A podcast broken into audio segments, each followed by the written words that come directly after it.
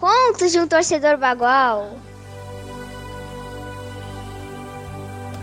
Paixão que cativa as pessoas próximas, por Carol Freitas. Edson Flávio Pereira, 35 anos e fiel ao Brasil de Farroupilha.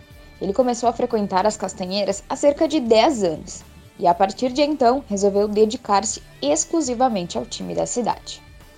A questão de influência para torcer para o time da cidade, na verdade, eu nunca tive, porque eu antes, quando eu tinha meus 7 anos, eu comecei a torcer para o Grêmio. Passando o tempo, eu vi ele perder uma final para o Corinthians, eu acabei desistindo de torcer para ele. Coisa bem coisa de criança assim mesmo. Depois comecei a ter uma leve afeição pelo Flamengo mesmo morando aqui em Farroupilha. Então comecei a ver o time da, da cidade jogar, notícias no jornal, comecei a acompanhar de perto, fui para a base e aí foi aquele negócio que acabou criando aquela paixão. E hoje eu só sou torcedor do Brasil de Farroupilha, não torço para mais nenhum time. E para ele não basta amar o clube.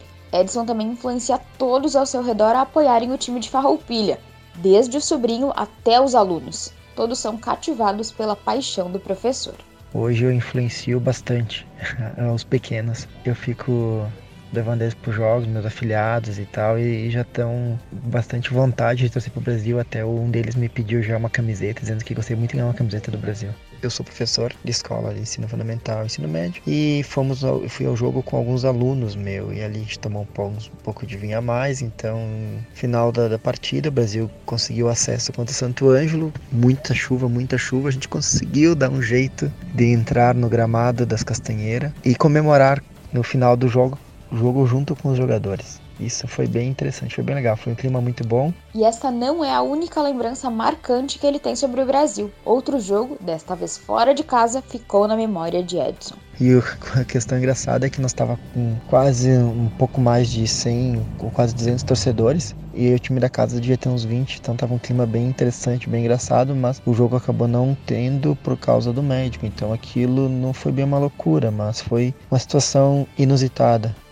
Em relação ao futuro da equipe, que acaba de conquistar o acesso para a divisão de acesso, ele está confiante. De acordo com ele, o Brasil demonstra mais competitividade e interesse em participar de outras competições, como a Copa do Brasil, por exemplo.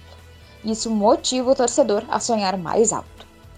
Para a equipe da Serra, desejamos todo sucesso e que possa cativar cada dia mais torcedores, sempre sonhando com voos mais altos e possíveis de se realizar.